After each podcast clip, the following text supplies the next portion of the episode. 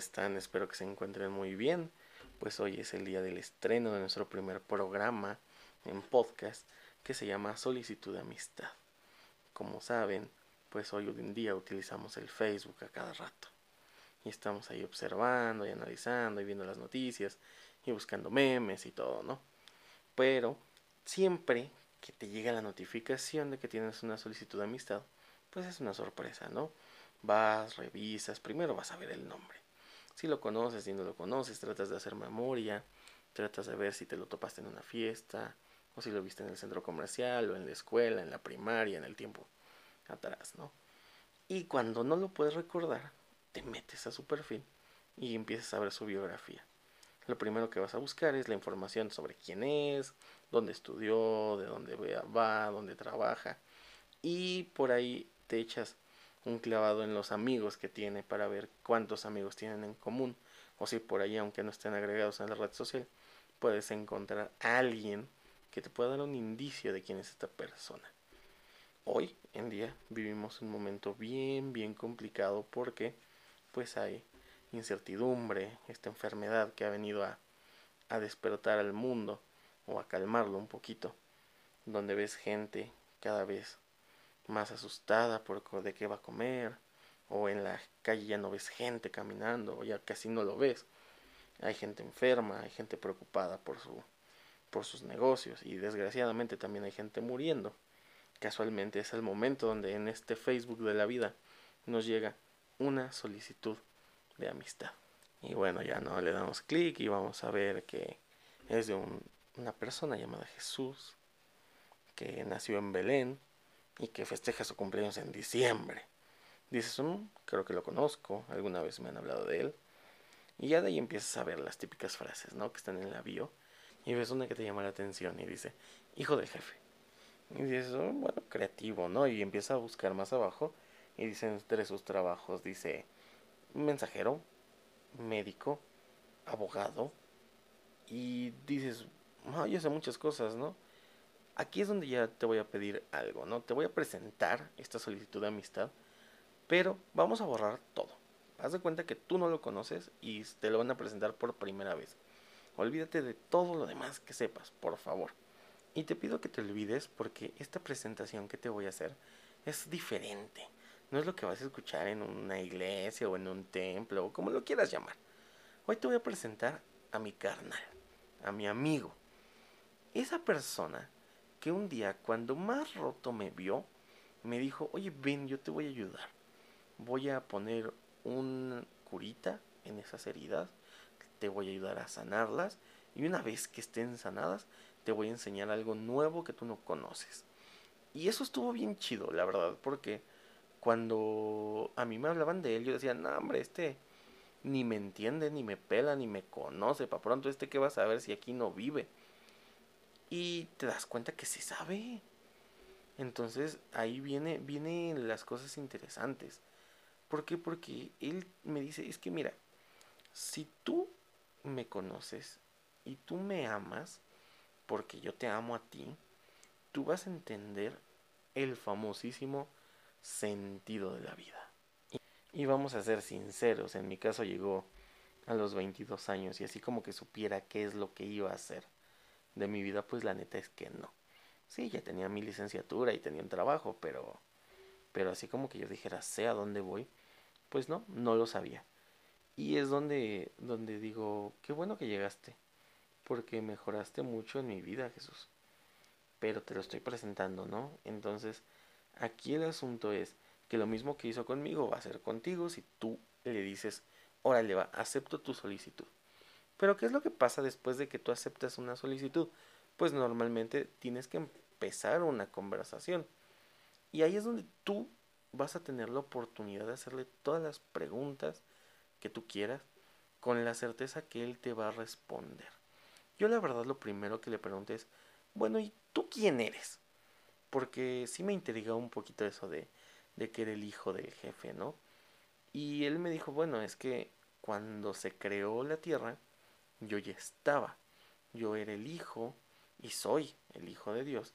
Y entonces pues yo andaba ya con él viendo cómo creaba todo y dándole consejos y diciéndole, bueno, yo creo que me gustaría esto y aquello, ¿no? Esto es una conversación más light, ¿no? La que tú tienes con tu papá o con tu mamá. Y él se dio cuenta que dentro de todas las decisiones que había tomado, eh, había puesto a las personas equivocadas para que transmitieran su palabra. Y dijo, bueno, yo también les quiero hablar. Pero para que yo les pueda hablar, necesito que tú vayas y hagas lo que yo te diga. Así me lo iba platicando, ¿no? Jesús a grandes rasgos. O al menos así lo vi en mi cabeza. Recuerda que como toda historia, pues tiene dos partes. A lo mejor él lo vio diferente. Pero bueno. Entonces, ya después le dije, ¿y qué te mandó a hacer? Y ahí es donde me dijo, esto está complicado para que lo entiendas. Resulta que al principio de todo, con los primeros dos hombres que creo, mi papá solo les dio una orden. Y bueno, como buenos seres humanos, la única orden que les dio la desobedecieron. Y pues ahí fue donde yo me puse curioso, ¿no? Dije, pues qué orden, si eran dos nada más, ¿no? Y la verdad es de que la respuesta fue un poquito absurda, ¿no? Lo único que tenían que hacer resultó que no podían comer de un árbol. O sea, era un jardinzote donde había comida, donde no te se preocupaban por nada, pero la única regla que tenían era no comer de un árbol. Y entonces aquí es donde me platicó sobre otra persona, o más bien otro ser que estaba en ese lugar, y que era una serpiente. Pues resulta que la condenada serpiente se encargó de ahí meter, pues cizaña, le dijo a, a la chica, oye, pues qué onda, ¿no? Comete de la, de la frutita esa que te dijeron que no comieras y no te va a pasar nada, no, no te creas. Así como te dicen tus amigos cuando te dicen, échate una chela, no pasa nada. Pues lo mismo, ¿no? Y ya terminas después bien borracho. Pero pues aquí sí se comieron del fruto. Y como todo, cuando rompes una regla, pues hay un castigo. Entonces ahí fue donde siguió la plática y me dijo, mira, el asunto era que el plan original era que tú no trabajaras y que tú no hicieras nada y que nada más hicieras tu manita y había comida y todo chido, ¿no? Todos viviendo sin problemas. Pero pues como no obedecieron a la única regla, pues hubo un castigo y el castigo fue que los expulsaron y de ahí pues la mujer iba a tener problemas para tener hijos y el hombre iba a tener que trabajar y trabajar y trabajar para llevar el sustento a su casa. Ahí pues fue donde yo ya dije, no, pues qué poca, ¿no? Porque pues todo hubiera estado bien sin tener que trabajar. O al menos yo creo que todos piensan igual que yo. Y sincérense, o sea, por más que te guste trabajar, si pudieras evitarlo, al menos para poder llevar comida a tu casa, lo evitarías. Pero bueno, ya, ese, ese es otro asunto. Al rato van a decir el que está hablando es bien flojo. Entonces, aparte, otra de las cosas es que antes de que comieran de ese fruto, nosotros no íbamos a morir jamás. Pero, como se comieron de ese fruto, ahora sí iba a haber una muerte tarde o temprano nuestros días en esta tierra se iban a acabar. Entonces, fue una sola persona la que se equivocó. Bueno, en realidad fueron dos. Pero aquí se le achacan más al hombre, a, al buen Adán. Y dicen, bueno, entonces, como él comió y por él ahora morimos, entonces había una cuestión. Yo necesitaba que para que ustedes hablaran con Dios, tuvieran ese acceso. Entonces, uno por uno, ¿no? Si uno falló, uno tenía que pagar. Y ahí es donde entro yo, me dijo Jesús. Y bueno, es que también si nosotros nos sinceramos, eso de tener una relación con Dios es un poquito complicado porque pues no lo vemos. Al menos no así como que con nuestros ojos naturales, no lo podemos ver. Ya cuando lo empezamos a conocer, pues ya ya vemos y aprendemos a observar su presencia hasta en los pequeños detalles, ¿no? Entonces le dije, ok, sí, ya está chido, tú vas a pagar. Pero ¿qué es lo que tenías que pagar? Entonces ahí es donde viene otra palabra bien fuerte que no me gusta hablar, pero que pues hay que hablarla porque es la neta. Resulta que todas esas cosas que nosotros hacemos que van en contra de lo que Dios quiere se llaman pecado. Y el único resultado de ese pecado, así como lo fue con Adán, es la muerte. Pero bueno, no, no nos vamos a entrar en detalles de, de cuáles son los pecados o qué es el pecado. Eso ya lo iremos platicando. Entonces dice, como ustedes tienen que morir porque cometen pecados y no solo tú o no solo tus amigos, no, todos, todos, todos en el mundo cometen pecados. Entonces había que pagar ese precio. Y mi papá me mandó a que yo lo pagara para que ustedes no sufrieran. Y entonces en ese momento viene lo más padre de todo. Pero claro, como a mí no me bastaba, yo le dije, bueno, o sea, sí, sí está bien. Pero si tu padre, que es Dios, es, como lo dice, no todopoderoso y está en todos lados y todo lo sabe, ¿por qué si sabe que yo me voy a equivocar no lo evita? Y ahí me contestó otra cosa que igual está bien chida. Y me dijo, mira, es que aunque él lo puede evitar, es tan buena onda que te da la opción de que tú decidas. O sea, no te obliga a que hagas lo que él quiere, sino que él te dice, esto es lo que yo quiero, esto es lo que tú quieres, tú decide. Y la verdad es que normalmente deciden hacer lo que cada uno quiere y no lo que Dios quiere. Pero bueno, entonces como dijo, bueno, no pueden hacer lo que yo quiero y tienen que pagar, pero yo no quiero que sufran. Y entonces ahí viene la declaración más bonita que yo he escuchado. Y me lo platico así, mira, resulta que mi papá te ama, a ti. Y te ama tanto que me dijo, ¿qué onda? Yo sé que es difícil lo que te voy a pedir, yo sé que te va a doler, yo sé que nos va a doler, pero puedes ir al mundo y pagar por él.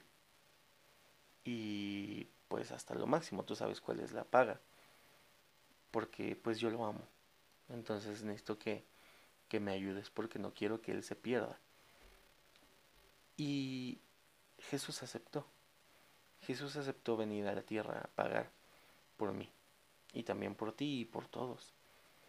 Y entonces ahí es donde vale la pena aceptar la solicitud, ¿no? Y resulta que cuando me estaba platicando todo eso, yo le decía, oye, pero pues ya que veo que me conoces, tú sabes lo que he hecho. Tú sabes que yo he dicho mentiras, tú sabes que yo me he enojado con la gente, tú sabes que yo que yo he tenido más de una novia al mismo tiempo.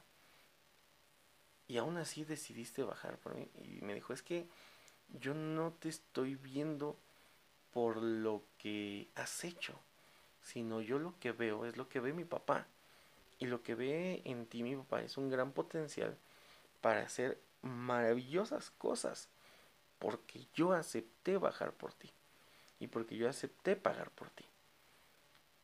Y entonces ya no vio todo lo malo, sino todo lo bueno que podía hacer. Él vio más allá de lo que nosotros estamos viendo. Y después de eso, y que precisamente ayer, porque hoy 13 de abril del 2020 estamos creando este, este contenido. Ayer celebrábamos la resurrección de Jesús, ¿no? Y entonces ya con esto vamos a, a cerrar este episodio. La solicitud de amistad que te está llegando hoy y que lleva tiempo tal vez ahí en tu bandeja es la solicitud de alguien tan chido que literalmente y en palabras de nosotros todo el desgorre que hemos hecho hasta este momento, él dijo, no hay bronca, yo lo pago. Yo lo pago porque, porque mi papá lo ama, porque yo lo amo y porque quiero que haga cosas grandes. Quiero restaurar todo ese desastre que él hizo. Y para que cuando llegue el momento de que se den cuenta de todo lo que hizo, la realidad de las cosas es de que antes que todo lo malo, diga, él me creyó cuando yo le mandé la solicitud de amistad. Él me creyó y me aceptó. Y eso transformó su vida. Entonces, es momento de aceptar esta solicitud de amistad. Yo te invito, pero no, no, no la aceptes nada más porque yo te lo digo, acéptala por porque tengas esa convicción, porque quieres conocerlo. Al final de las cuentas, cuando conoces a alguien empiezas una relación y cuando empiezas esa relación empiezas a conocer más a detalle. Y es lo que yo te invito. Pero mira lo que estamos celebrando. Pagaron nuestros desastres, pagaron nuestros errores y de lo que nos libraron simple y sencillamente Es algo bien, bien tranquilo como es la muerte. Imagínate cuánto te ama Dios para mandar a su hijo a que pagara por tus errores. Y si no te lo puedes imaginar, nada más ponte en su lugar. Si tienes hijos, o pon a tu hermano, o pon a tu papá, o pon a alguien, y piensa si tú serías capaz de entregar a esa persona que amas por alguien que se equivoca. Y ahí es donde te va a caer el 20 de lo grande. Es más que decimos de lo grande, del infinito amor que Dios te tiene. Entonces, pues aquí está el primer episodio, solicitud de amistad. Deseo que sea de tu agrado y bueno, mi nombre es Julio Delgado y te mando un afectuoso abrazo, que Dios te bendiga y esperamos tus comentarios para sacar más temas para ustedes. Que Dios les bendiga.